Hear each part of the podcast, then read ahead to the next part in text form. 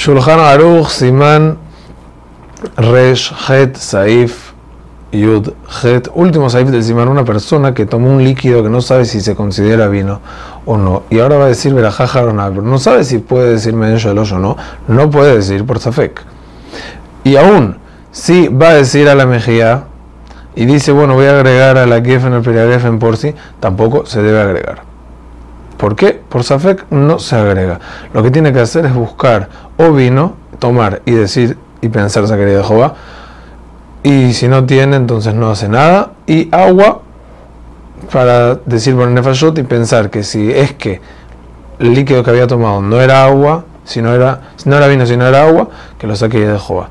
Tenemos que saber, cabe recalcar que el Taz opina que no, que si una persona ya pasó por esto, ya tomó este líquido, que sí agregue, para no dejar sin verajá jaroná la cosa, para que vean lo importante que es para el Taz, para nosotros debe ser así también, decirle verajá jaroná las cosas. Y él interpreta que todo el Shulchan trata solamente en un caso que la persona va a elegir una bebida que no sabe si es vino o no, que no se meta a esa duda porque no va a tener verajá jarona. Pero si ya pasó, que sí diga. Igualmente, nosotros interpretamos el Shulchan Aruch como suena, que de todas maneras no se dice verajá jarona en caso de duda.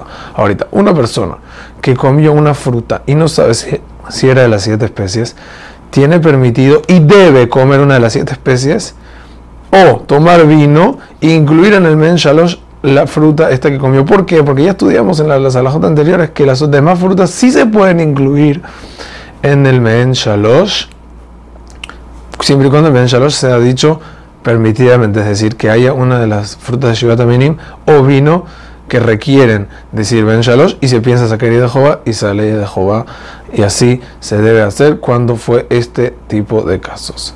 Así que con esta alajá terminamos el Siman. Hazak Ubaruch.